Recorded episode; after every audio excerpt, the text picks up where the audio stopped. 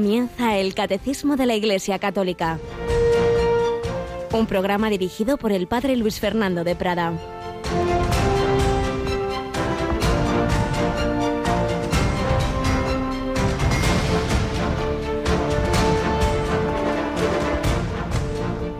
Donde abundó el pecado, sobreabundó la gracia, para que lo mismo que reinó el pecado a través de la muerte, así también reinara la gracia por la justicia, para la vida eterna, por Jesucristo nuestro Señor. Alabado sean Jesús, María y José. Muy, muy, muy buenos días, muy querida familia de Radio María. En este 19 de octubre, sí, hay mucho mal en el mundo, comienza en ese pecado original, pero si ese fue el origen de los males, hay un nuevo Adán, como hay una nueva Eva, un nuevo Adán, Cristo, que con su obediencia reparó la desobediencia del primer Adán y con su sí reparó todos nuestros noes. Por eso San Pablo en esta carta a los romanos que estamos leyendo de primera lectura de la Santa Misa estos días, tiene esta frase preciosa, donde abundó el pecado, porque sí, sí, hay mucho pecado y mucho mal, sin embargo, donde abundó el pecado, sobreabundó la gracia, todavía es más. La gracia, la comunicación del Espíritu Santo, Dios vence el mal con la abundancia de bien para que lo mismo que reinó el pecado a través de la muerte, así también reinara la gracia por la justicia para la vida eterna. Y por eso mismo, si hay mucha gente que hace el mal, hay mucha, mucha, mucha que hace el bien, pero eso no suelen ser noticia. Lo decimos muchas veces. Cuantísimos santos héroes realmente tenemos en este pueblo de Dios que es la Iglesia y que ni nosotros lo sabemos. Es que es impresionante. Si pensamos esta semana, el domingo celebramos eh, a San Ignacio de Antioquía, ese obispo de Siria que tenía un amor tremendo a Cristo crucificado y, pedía esa gracia de ser mártir, dejad que los dientes de, de las fieras me, me, me, deshagan, quiero, quiero morir por el que fue crucificado, mi amor está crucificado. Ayer San Lucas Evangelista, hoy un montón de santos, San Pedro de Alcántara, ese fraile que tanto ayudó a Santa Teresa de Jesús, San Pablo de la Cruz, fundador de los pasionistas, los mártires jesuitas del Canadá. Les dedicamos algunos eh, programas hace, hace algún tiempo en esa primera sección del Catecismo, San Juan de Brebeuf y Jacques Jogues, sabían que entre esas tribus salvajísimas de, de, de, de lo que es el Canadá, pues lo más normal era acabar despellejados y con toda... Pues así, lo sabían y así fue, y dieron la vida por el Señor pero es que toda la semana, mañana Santos Cornelio, sí, y realmente el, un montón de, de personas que han seguido al Señor. Luego, pasado mañana, pues Santa Catalina, Santa Blara, pero el viernes, alguien que hemos conocido todos o casi todos, salvo los muy jóvenes, San Juan Pablo II. Este viernes 22 de octubre, porque fue el día en que inauguró su pontificado con la famosísima homilía Abrid las puertas de Cristo, más aún, descerrojad las puertas, abrirle, sí, de par en par, las puertas el domingo.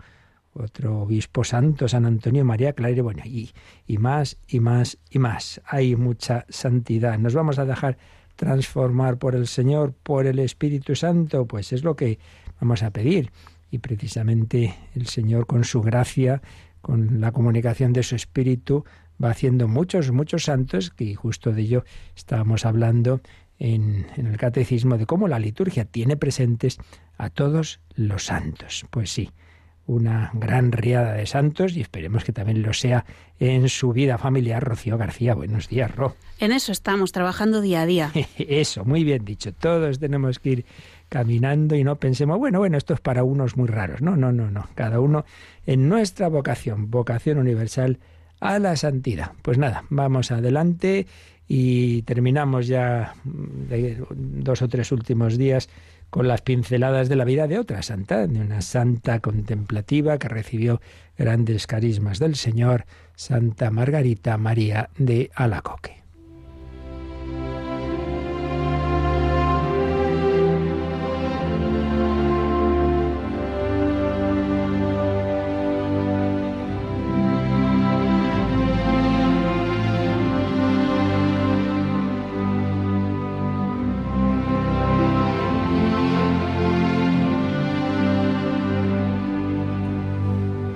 Santa Margarita María de Alacoque, autobiografía, edición del padre Pablo Cervera. Hemos ido sacando de ella pues varios pasajes, los más significativos, que más pueden ayudarnos a nuestra vida cristiana y también donde aparecían más claramente esos mensajes que a través de ella el Hijo de Dios quiso dar a la humanidad, ese mensaje del corazón de Cristo como una síntesis de ese amor divino y humano, como nos ha amado. Mira este corazón que tanto ha amado a los hombres y especialmente esa su presencia en la Eucaristía tan poco valorada por nosotros. Y en cambio, Santa Margarita María, pues cuánto amaba a Jesús sacramentado y por eso el último día oíamos que el Señor le decía que si no hubiera instituido ese sacramento de amor, lo hubiera instituido solo para ella, para tener el placer de alojarme en tu alma y tener mi reposo de amor en tu corazón. Pues eso te lo dice a ti y a mí. Solo por cada uno de nosotros el Señor hubiera instituido la Eucaristía, solo por uno se hubiera hecho hombre y solo por uno baja al altar. A veces el sacerdote celebra la misa el solo. En estos, sobre todo, bueno, en circunstancias especiales de persecución o la pandemia, etcétera, pues esto se, se da con frecuencia. Sí, por una sola persona baja del cielo a la tierra. Y es que cada alma para él cuenta absolutamente, como si no hubiera nadie más. Y precisamente otra de las cosas que cuenta Santa Margarita María era personas, almas, que, por las que el Señor le pedía que rezara y que se sacrificara, que ofreciera su sacrificio, que ofreciera su penitencia, por la salvación de un alma, por su conversión o porque saliera del purgatorio. Y concretamente hay un pasaje, la verdad es que es fuerte en su autobiografía, cuando dice que en una ocasión, estando ante el Santísimo Sacramento, de repente se le presentó una persona hecha toda a fuego, cuyos ardores me penetraron tan vivamente que me parecía abrasarme con ella. Tiene, pues eso, como una especie de visión de un alma, de un alma que está, pues, abrasada eh, con un fuego, ya se entiende, espiritual. ¿Y qué significaba esto? Pues que era un alma en el purgatorio. Y concretamente me dijo que era el religioso benedictino que me había confesado una vez y me había mandado de recibir la Santa Comunión, en premio de lo cual Dios le había permitido dirigirse a mí para concederle alivio en sus penas. Es decir, Dios le, le, bueno, no sabemos esto cómo sea, ¿verdad? Pero el caso es que le permite a esta alma pues tener una comunicación con Margarita María, a pedirle oraciones, a pedirle que interceda para que termine su etapa de purificación en el purgatorio. Me pidió que ofreciese por él todo cuanto pudiera hacer y sufrir durante tres meses, y habiéndoselo prometido, después de haber obtenido para esto el permiso de mi superiora, me dijo que la causa de sus grandes sufrimientos era que había preferido el interés propio a la gloria divina, por demasiado apego a su reputación. Lo segundo, por la falta de caridad con sus hermanos.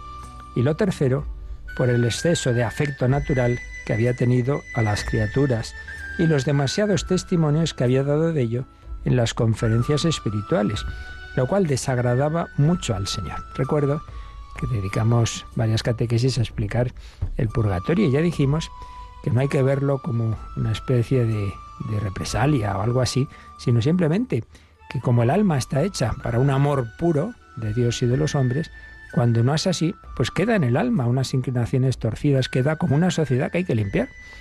Entonces, aquí aparecen esas inclinaciones en que en vez de, una intención pura, de hacer las cosas puramente por amor de Dios, bueno, pues había buscado su propio interés, su propia reputación, luego había faltado la caridad con los hermanos y luego siendo religioso, pero bueno, había tenido así un exceso de ver las cosas humanamente, un afecto demasiado humano, y bueno, todo eso hay que purificarlo y eso pues estaba purificando en el purgatorio y se ve pues que de una manera dolorosa.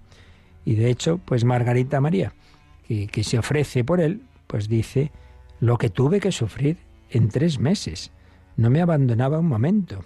Y al lado donde él se hallaba me parecía haberle hecho un fuego, y con tan vivos dolores que me veía obligada a gemir y llorar casi continuamente. Entonces habla de cómo la santidad de amor imprimía en mí como una pequeña muestra de lo que hace sufrir a estas pobres almas. Pues repito, es santidad de amor, es precisamente porque las ama, porque Dios nos ama y quiere, pues eso, purificarnos del todo. Porque bienaventurados los limpios de corazón, porque ellos verán a Dios. Pero claro, ese restregar, esa purificación duele. Al final de los tres meses lo vi de manera muy diferente, colmado de gozo y gloria. Iba a gozar de su eterna dicha y dándome las gracias, me dijo que me protegería en la presencia de Dios. Bueno, pues aquí tenemos otra enseñanza para nuestra vida. Esa obra de misericordia, esa obra de caridad, rezar por los difuntos. A veces, por desgracias, demasiadas veces, se ha muerto alguien, ah, ya está descansando. O no, o no, pues probablemente se esté purificando. Eh, vamos al funeral, nuestro hermano está en el cielo. Ah, sí, entonces ¿para qué rezamos? No sabemos. Si ya está purificado, no es bastante probable que no porque, porque eso, llegar a la plena santidad así, en la muerte y derecho al cielo no, no, no, es tan fácil, ni mucho menos. Y muchas veces pues hace falta ese, ese plus, esas recuperaciones, digamos, de septiembre. Y ahí podemos y debemos ayudar. Por eso, la misa no es en memoria de, en homenaje a... No, no, no, no. La misa de los difuntos es por, por el alma de... Porque si nos debemos ayudar aquí en la tierra, también debemos ayudarnos en el cielo de cara a llegar al cielo, quiero decir. Y cuando una persona puede que esté en el purgatorio y si ya está en el cielo, pues no te preocupes, que tu oración no se perderá, le aprovechará a otra alma, sin ninguna duda.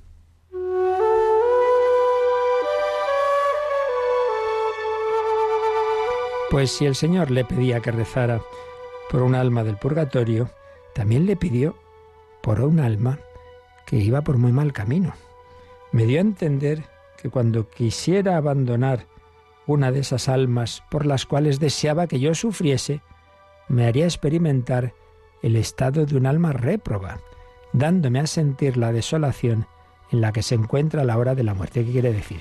Que cuando el Señor veía persona que por más que lo intentaba, nada, que se cerraba a todas sus gracias, le decía, bueno, pues si sigue así, esto va a acabar muy mal. Y le hacía sentir a Margarita María lo que sería ese estar sin Dios, ese, esa desolación, esa situación que se convertiría en condenación si no se convirtiera antes, antes de su muerte.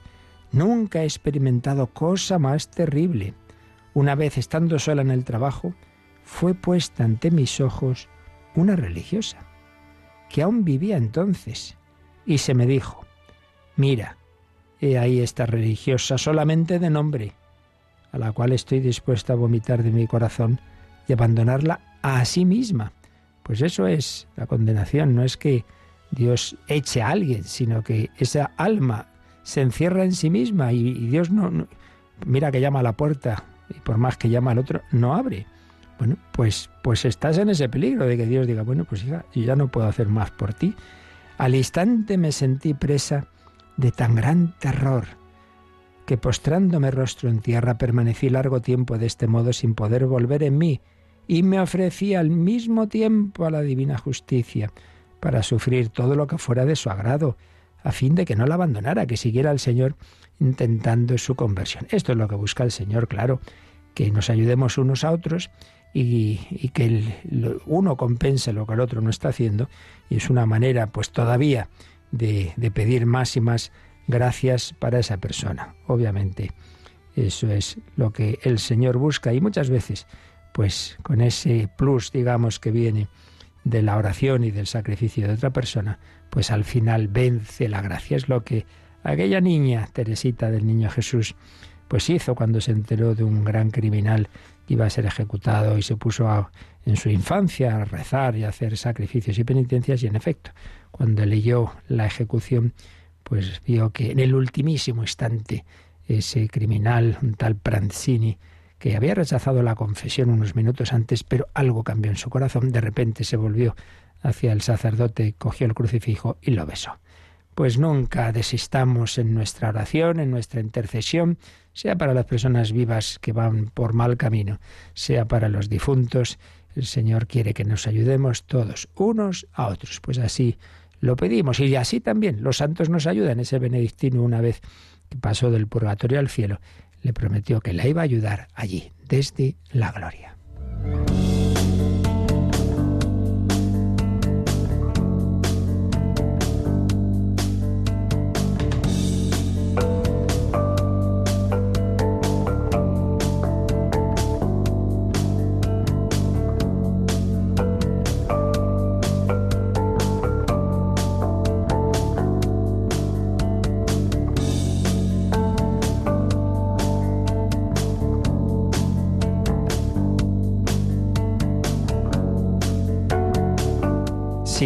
Estamos llamados a ayudarnos unos a otros y eso se basa en un dogma de nuestra fe que vimos al explicar el credo, la comunión de los santos.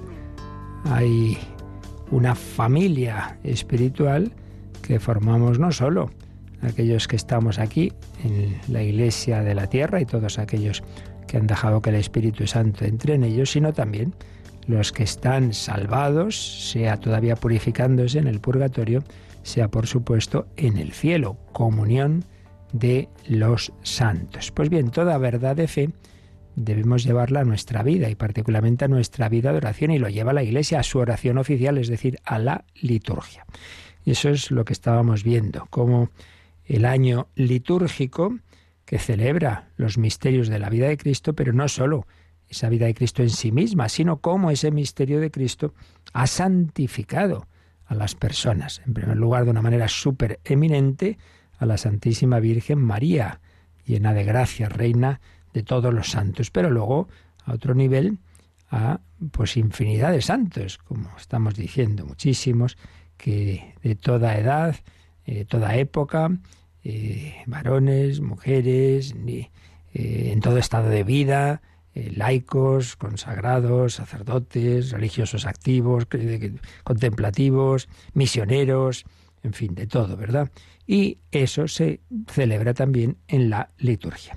Entonces, habíamos visto el número 1172, en el que estuvimos explicando un poquito, un poquito, claro, esto es un resumen, tenemos programas dedicados, es profesor a la liturgia, pero un poquito sobre las celebraciones de la Virgen María. Y por cierto, se me había olvidado eh, mencionar dentro de todas esas celebraciones de las que estuvimos hablando, con las distintas categorías litúrgicas, solemnidad, fiesta, memoria obligatoria, memoria libre, se me había olvidado mencionar esa posibilidad que existe de que los sábados, cuando no hay una celebración litúrgica obligatoria, que caiga en no sé qué día, que es fiesta o que es memoria obligatoria, pero si no, cabe elegir entre simplemente celebrar la misa del, tiempo ordinario o, el tiempo litúrgico que sea, o la memoria de Santa María en sábado, de tener un especial recuerdo e invocación a la Virgen María el sábado. Y justamente tenía yo por ahí, llegó un correo preguntando por qué, porque el sábado se dedica especialmente a la Virgen María. No hay una razón dogmática, ni mucho menos, no hay ningún documento de la Iglesia que diga esto hay que hacerlo los sábados. No, no es eso. Esto viene, la verdad es que hay varias razones. No queda, no está del todo claro porque esto viene de hace mucho, de siglos, de la Edad Media, de, un Papa Urbano II, pero mm, podemos ver unas razones de, coherencia bastante lógicas en lo siguiente. La, la, tradición espiritual y la devoción cristiana, pues es lógico que haya asociado algunos días eh, a determinadas celebraciones porque, en primer lugar, está claro, el viernes es el día de la pasión, ¿no? El jueves el Señor instituyó en la última cena la Eucaristía. Entonces ya tenemos el jueves, pues día eucarístico, día sacerdotal.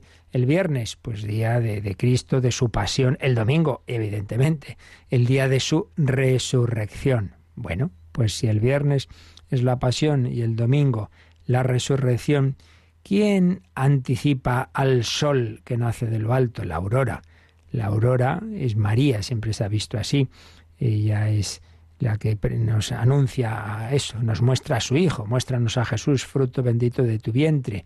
Entonces, el día anterior a ese, ese despuntar del sol es el sábado, eso por un lado. Pero por otro lado, cuando Cristo muere, ¿quién cuida de la iglesia? ¿Con quién están los apóstoles? Eh, con María.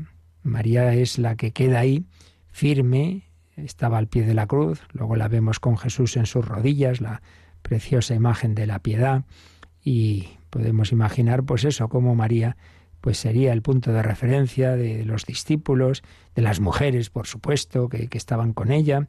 Sí, con María esperamos la resurrección de Cristo. Entonces parece que, que si hay un día especialmente lógico que dediquemos a, a, la Santísima Virgen es el sábado, es el sábado en que los apóstoles ya no tenían a Jesús vivo, ni las mujeres, la pobre Magdalena que estaba ahí hecha polvo y sin su Jesús, pero estaba María. Entonces, pues acudimos. Si el jueves tenemos especialmente presente la Eucaristía, el viernes la pasión, el domingo la resurrección, pues parece bastante lógico que el sábado acudamos a María. Entonces existe esa posibilidad, esa memoria, celebrar Santa María en sábado, también en la liturgia de las horas. Y en cualquier caso, pues en nuestra devoción particular. Pero ya digo que esto no es que sea una cosa así eh, incontestable, ¿no? Sino bueno, viene de, de, una larga tradición, pero lo que sí que es verdad es que ese día litúrgicamente es cuando es posible celebrar, y se llama así, memoria de Santa María en sábado. Y otra cosa que también me olvide es que ya desde aquel año mariano que convocó San Juan Pablo II, año 87, 88, pues se hizo un misal y leccionario especial de misas de la Santísima Virgen, con distintas advocaciones, distintos títulos, la verdad es que un, un, unos libros litúrgicos preciosos. Entonces, cuando volvemos a lo de antes, cuando no hay una, una celebración litúrgica de rango superior, obligatoria, etcétera, pues uno quiere, puede coger una de esas celebraciones, uno de esos formularios de oraciones y también posibles lecturas. Bien, pues eso en cuanto a lo que vimos de las celebraciones de la Santísima Virgen María, de que trata el número 1172. Pero ya habíamos pasado, hemos empezado a comentar lo siguiente, lo relativo a los santos. Vamos, Rocío, a retomar ese número que nos habla de, de los santos, que es el 1173. Cuando la Iglesia en el ciclo anual hace memoria de los mártires y de los demás santos, proclama el misterio pascual cumplido en ellos, que padecieron con Cristo y han sido glorificados con Él. Propone a los fieles sus ejemplos que atraen a todos por medio de Cristo al Padre y por sus méritos implora los beneficios divinos. Bien, pues recordamos lo que ya señalamos de cómo en este número, pues la verdad que se sintetiza en pocas palabras todas las claves del culto a los santos. En primer lugar, recordamos que no es que haya por un lado, una celebración de los misterios de Cristo y luego una celebración de los santos, sino que en realidad es el misterio de Cristo que se hace presente y fecundo en la vida de los santos. Por eso, lo primero que nos ha dicho este número es que la Iglesia, al hacer memoria de los santos, proclama el misterio pascual cumplido en ellos. Misterio pascual, esa pasión, esa encarnación, pasión, muerte y resurrección de Cristo se ha realizado en ellos. Ellos han compartido la vida con Cristo, han sufrido con Él, han muerto con Él y han triunfado con Él. El misterio pascual es siempre a Cristo, la victoria es de Cristo. Solo tú, Señor, solo tú eres santo, solo tú, Altísimo Jesucristo. Pero el Señor hace santos. Con su gracia hace presente el misterio pascual. No soy yo quien vive, es Cristo quien vive en mí. Estoy crucificado con Cristo. No, no es que Saulo fuera especialmente él muy bueno, era un bastante, bastante geniudo, colérico, de altibajos, humanamente todo eso sí, pero la gracia de Cristo le conquistó. Cristo vivía en él y pues lo hizo santo con sus virtudes y sus defectos, como a Pedro, también, como a todos. Pues todos tenemos nuestras cosas, pero lo importante es abrir las puertas a Cristo. Por tanto, primera idea, en el santo realmente celebramos a Cristo proclamamos el misterio pascual de Cristo, que se ha cumplido en ellos, que han sufrido con Cristo y han sido glorificados con Él. Qué precioso momento las beatificaciones cuando se descorre el tapiz eh, que tapa hasta ese momento en que se ha proclamado esa beatificación, eh, ese, tapiz que, que, nos que representa ese santo, ¿verdad? Y, si son mártires, pues más todavía, ¿no? Esas, esa procesión, esas reliquias de los mártires, los que tanto sufrieron, los que, los que fueron tantas veces torturados, asesinados de tantas maneras, que murieron amando y perdonando, pues al final los que parecía que habían fracasado en esta vida, bueno, en esta vida y a los ojos humanos sí, pero han triunfado, ahí los tienes en el cielo. Y luego, pues el número este nos habla de lo que debe implicar para la piedad cristiana, la vida de los santos. Por un lado dice, nos propone, la liturgia nos propone los ejemplos. Claro, conocer la vida de un santo, pues nos ayuda. Anda que no ha habido santos a las que la vida de otros santos les ha movido, ¿no? San Ignacio de, de Loyola, en Loyola, pues en su conversión, leyendo la vida de San Francisco, de San de Santo Domingo, de San Ignacio de Antioquía, que de ahí, por cierto, le vino la devoción a ese santo y se cambió el nombre de Íñigo a Ignacio tiempo después por el amor que tenía a Jesucristo. Entonces, por un lado, pues que nos hace tanto bien ver la, vida de los santos, nos hace ver, oye, que es posible vivir eh, esa santidad, que, que, que eran como nosotros, pero que, bueno, pues Dios ha ido santificando a muchos tipos de santos. Por tanto, por un lado, la imitación de los ejemplos, los ejemplos. Pero por otro lado, dice que la Iglesia por sus méritos implora los beneficios divinos. Entonces, otro segundo aspecto de ese culto a los santos es la intercesión. Pues lo que antes decíamos, Dios nos ha unido en una familia, en un cuerpo místico, y estamos llamados a rezar unos por otros, unos por otros. Bueno, pues ellos interceden por nosotros. Bueno, pues tú pides la intercesión. Obviamente, obviamente siempre respetando lo que hemos dicho antes, que al que celebramos es a Cristo. Cristo es el mediador. Realmente es el único mediador. Pero hombre, si es el único, entonces los demás, es que cuando hablamos de mediación o hablamos de intercesión, etcétera, hay un concepto clave en la teología católica que es participación. ¿Qué quiere decir? Que el Señor ha querido eh, que lo que Él hace, dárnoslo a participar, que es Él el que lo hace, pero, pero quiere que colaboremos. Entonces, el mediador es Cristo, sí, pero quiere que mm, colaboremos en todo. Por ejemplo, ¿quién es la palabra? Él, es la palabra hecha carne. ¿Quién predicó? Él. Sí, sí, muy bien. Pero ahora esa palabra necesita ser pronunciada por nuestros labios, porque Normalmente, salvo, bueno, experiencias místicas que a veces Dios hace, pero lo normal es que la palabra del Señor llegue a otros a través de nuestra palabra. Palabra proclamada, palabra escrita, que escribieron los evangelistas, etcétera, pero que también hoy se imprime y se traduce. Tú necesitas mis manos, mi trabajo que otro descanse. Entonces entendemos que ese evangelio, que, que es Cristo el que lo lleva adelante, pero entendemos que hace falta alguien que lo lleve a otros países, los misioneros, que lo lleve a todos los rincones de nuestra sociedad, que lo catequice a los niños, a los jóvenes. Alguien tiene que hacerlo. Bueno, pues eso, que lo entendemos de las acciones, vale también de la oración.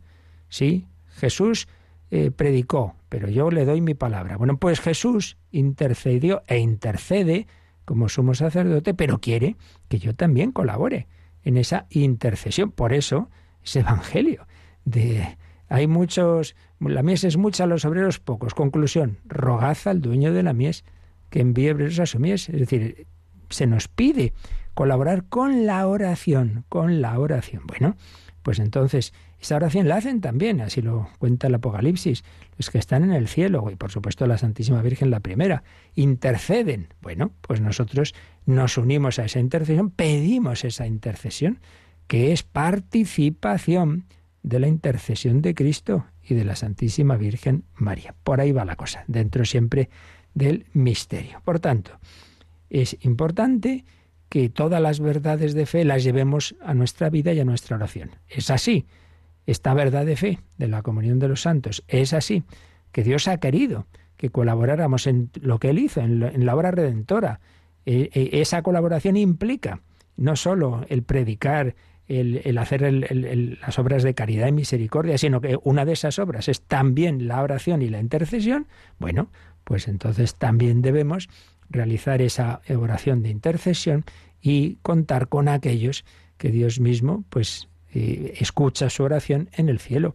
Ante todo, la medianera universal de todas las gracias, que es la Santísima Virgen, y luego, por los santos, eh, que escucha su oración. Esa expresión preciosa de Santa Teresita del Niño Jesús, que ofrecía su vida, sus sufrimientos por la conversión de todos, por los misioneros en su vida, en sus 24 añitos que vivió solo. Y decía, pasaré mi cielo haciendo el bien en la tierra. ¿Y cuántas personas han experimentado la intercesión de Teresita y de tantos otros santos? Es verdad.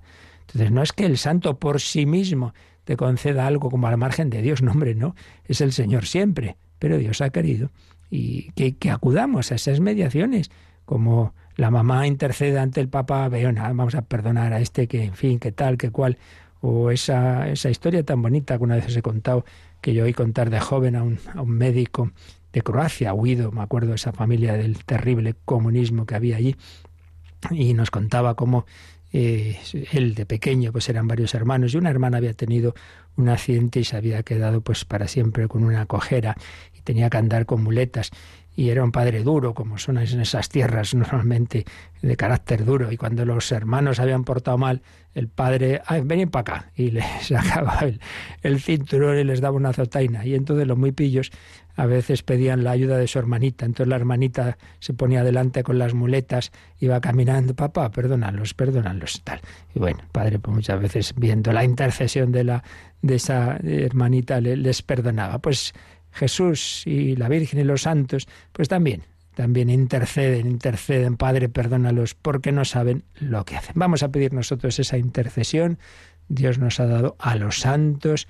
Bueno, pues eso, invoquemos a los santos a nivel personal, pero también, como enseguida veremos, a nivel litúrgico, la Iglesia nos invita, y así lo hacen grandes celebraciones, donde se, hacen esas letanías de los santos.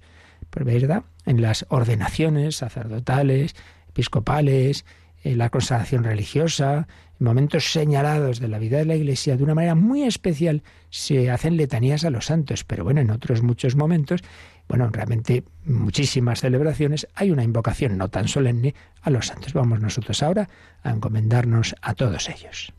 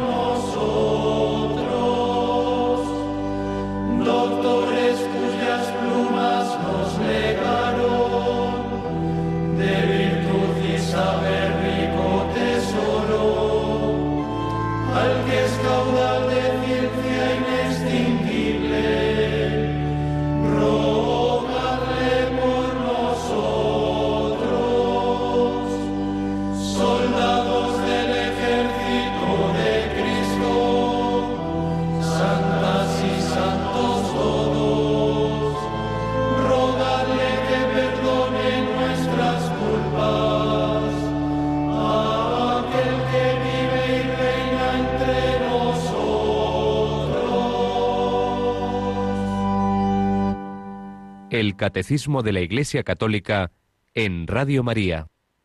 Rogad por nosotros todos los santos una mm, espiritualidad que tiene unas sólidas bases teológicas y de ello nos habla el Concilio Vaticano II en la Constitución de Liturgia citada en el número que hemos leído. El misterio pascual es lo que se celebra en la, cuando conmemoramos a los santos, ese misterio pascual prolongado en los fieles seguidores de Cristo muerto y resucitado.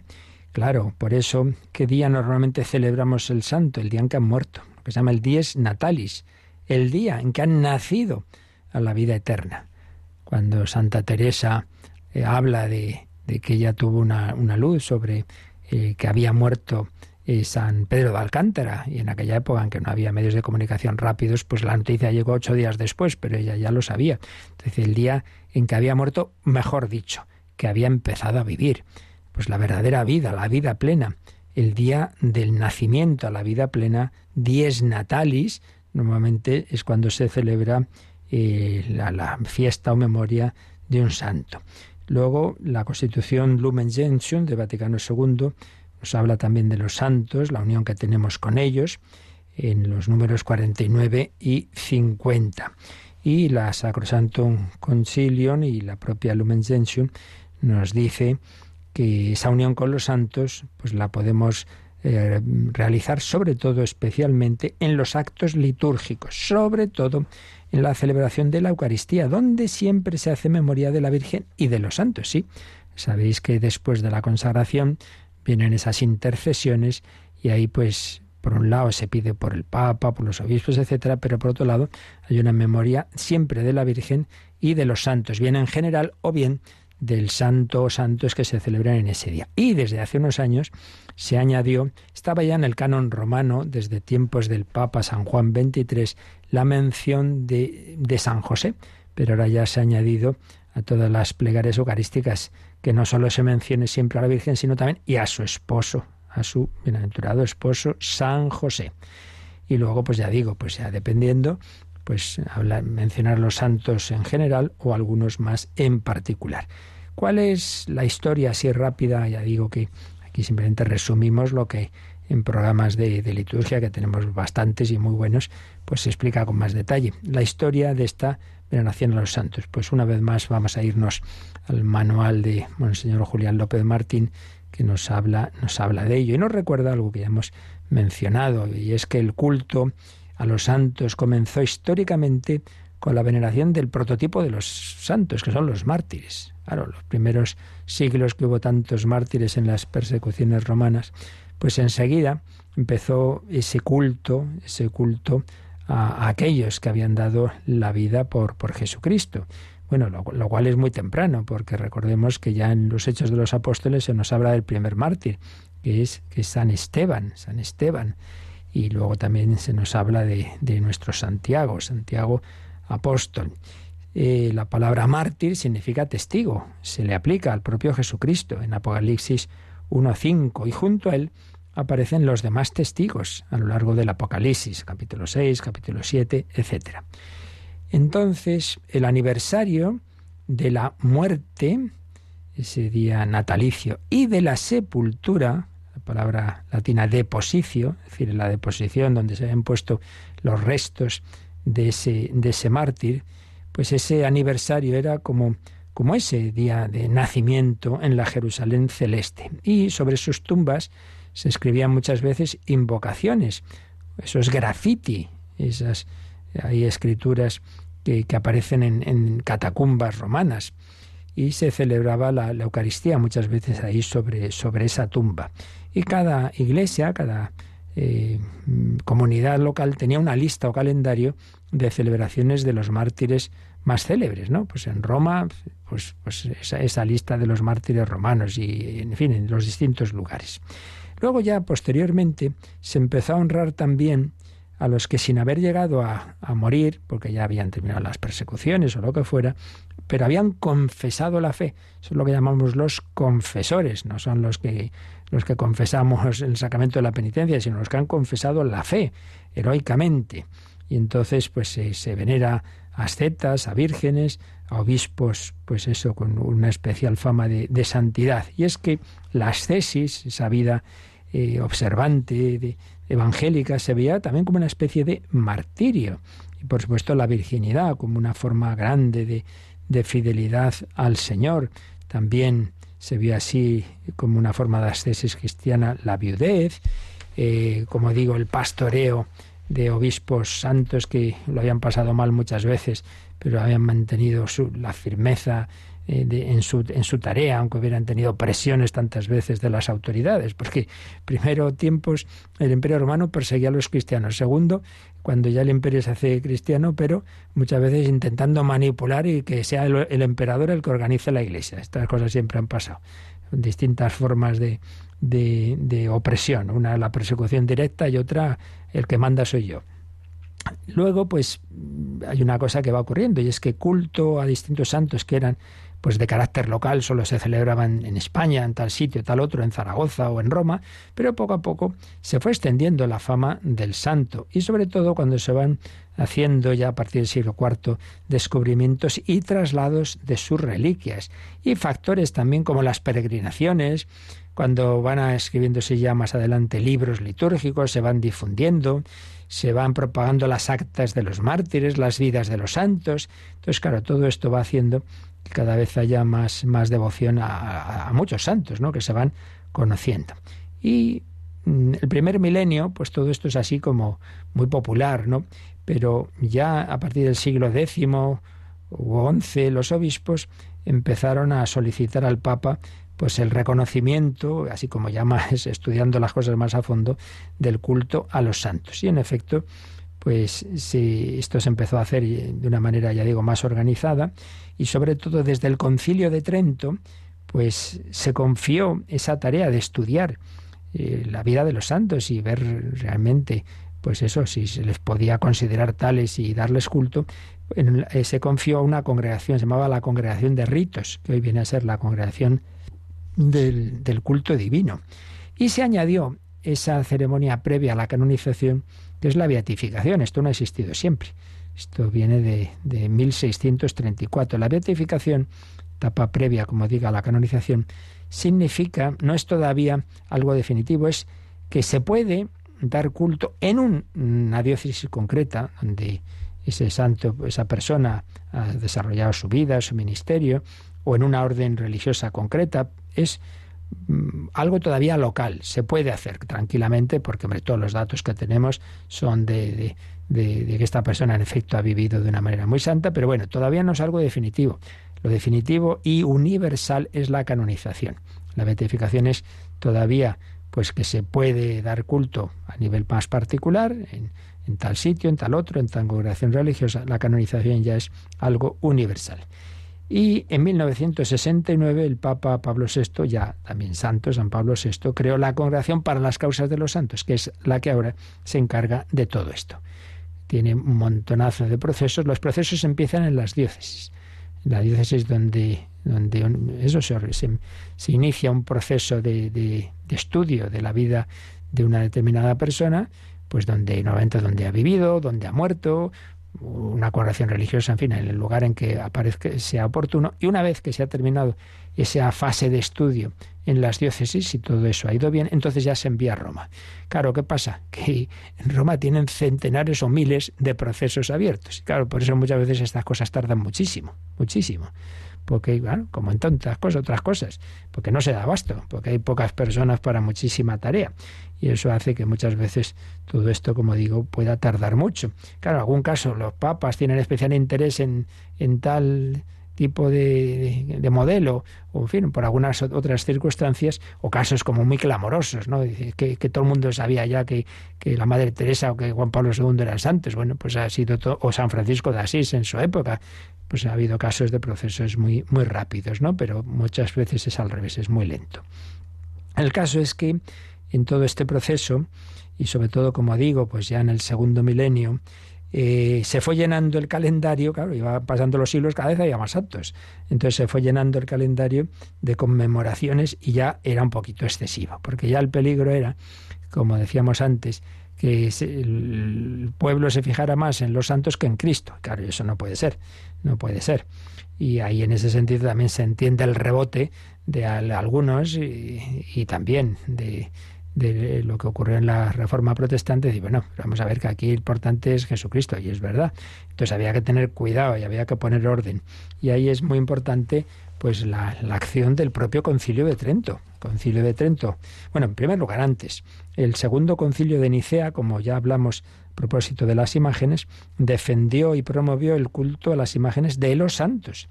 Y el de Trento, pues también lo defendió. Pero, por otro lado, también el concilio de Trento ya advirtió que había que tener mucho cuidado y no caer en, la superstición, la idolatría, darles a los santos como si tuvieran el mismo valor que, que, el Señor. No, no, evidentemente que no, de ninguna manera. Y también, pues tener cuidado que no estemos todos los días celebrando santos de manera que al final perdamos el sentido de que todo es en torno a Jesucristo, lo que decíamos antes, ¿no?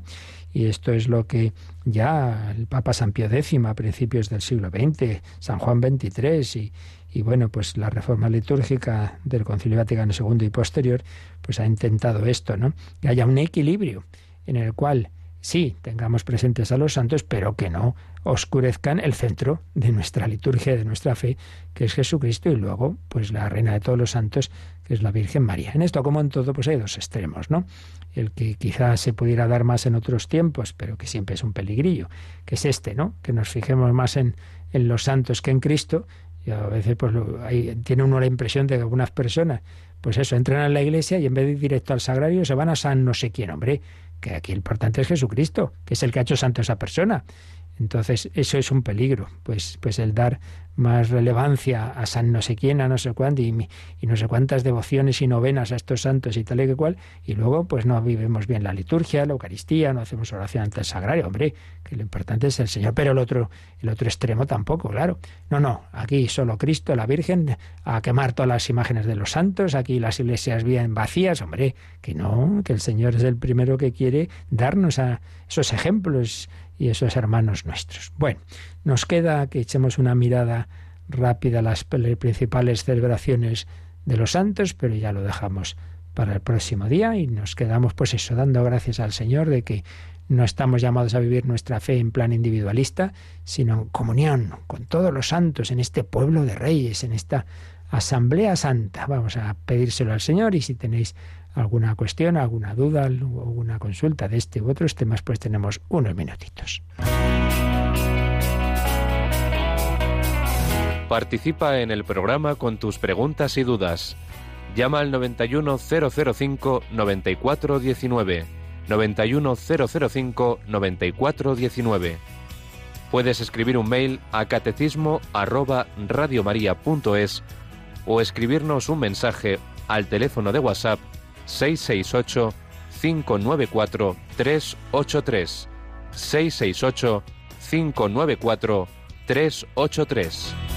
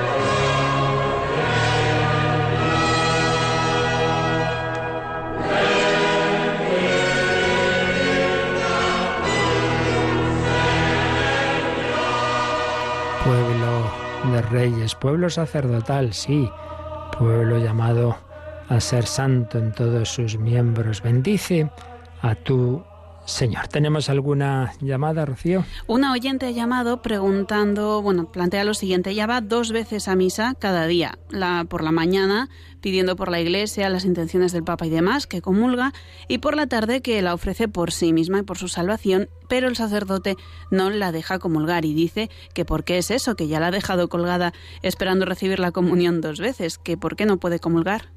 Pues tendrá que preguntarle a él, no lo sé. A ver, yo lo que puedo decir es que en este terreno hay dos, dos niveles, digámoslo así, ¿no?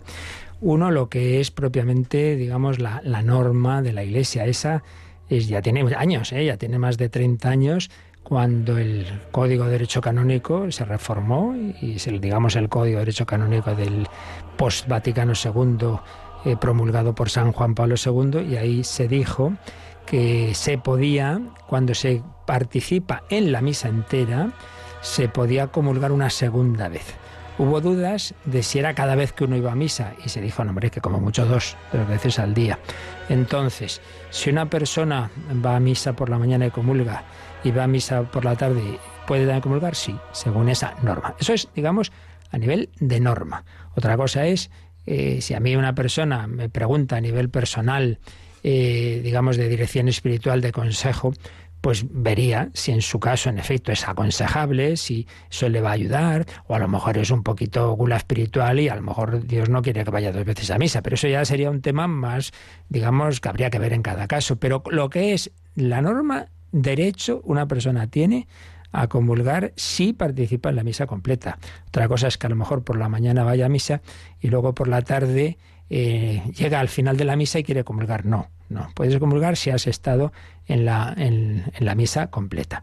Por tanto, entiendo que así en principio mm, no, no, se puede negar, no se puede negar la comunión. Otra cosa, repito, es que a lo mejor ese sacerdote la conoce personalmente y le dice, hombre, que no te conviene, pero eso ya que se lo pregunte a él, pero yo lo único que puedo decir es que lo que es propiamente normativa canónica sí que se puede comulgar dos veces, no más en el mismo día, siempre, repito, que sea dentro de la misa. Otra cosa, por ejemplo, imaginemos que una persona está en casa cuidando de su, de su madre, de su padre enfermos, y llega el sacerdote y le trae la comunión al padre y la madre, o a la madre, ¿no? Y entonces la persona que le acompaña no sabe si a la tarde podrá ir a misa. Entonces, ¿puede recibir la comunión junto al enfermo? Sí. Y luego resulta que por la tarde también puede ir a misa. Al final ha podido ir, ¿puede comulgar? Sí si, repito, participa en la misa completa. Así que eso es. Bueno, ¿y qué, qué alguna, alguna cuestión más, Rocío? Bueno, una oyente nos ha planteado el caso del Santo Padre que celebró en los países del Este una Eucaristía y él no consagró, no, no participó en la consagración y quería saber por qué es que esto que me dice yo creo que está equivocándose. ¿eh? Sí, yo creo que no es exactamente así. Podemos consultar y, contestar en otro momento. Sí, no sé a qué se refiere, pero vamos, esto, esto seguro que no es así. Sería una... O sea, lo que son es que habla como una celebración con ortodoxos, etcétera. Yo creo que aquí hay dos cosas distintas. Una cosa es cuando son actos ecuménicos no se concelebra la misa, no se concelebra la misa. Asisten, pueden asistir, claro está, pero no se concelebra como tal, porque no hay la plena eh, comunión. Otra cosa es un acto de, de, oración, liturgia de la palabra, ahí sí, ahí sí, pero que es eso que el Papa se, que, se queda sentado. No, no, yo creo que ahí está confundiendo, ha debido ver una celebración de tipo ecuménico eh, en que eso se reza juntos, pero lo que es propiamente la misa, claro que si, si, es la misa, el que consagra es el sacerdote católico y concretamente el Papa. Yo creo que hay, un, un hay algún error de, de, mezclar, de mezclar cosas. Muy bien, pues nada, pedimos al Señor que nos ayude a vivir este día, pues eso, en camino a la santidad. La bendición de Dios Todopoderoso, Padre, Hijo y Espíritu Santo, descienda sobre vosotros. Alabado sea Jesucristo.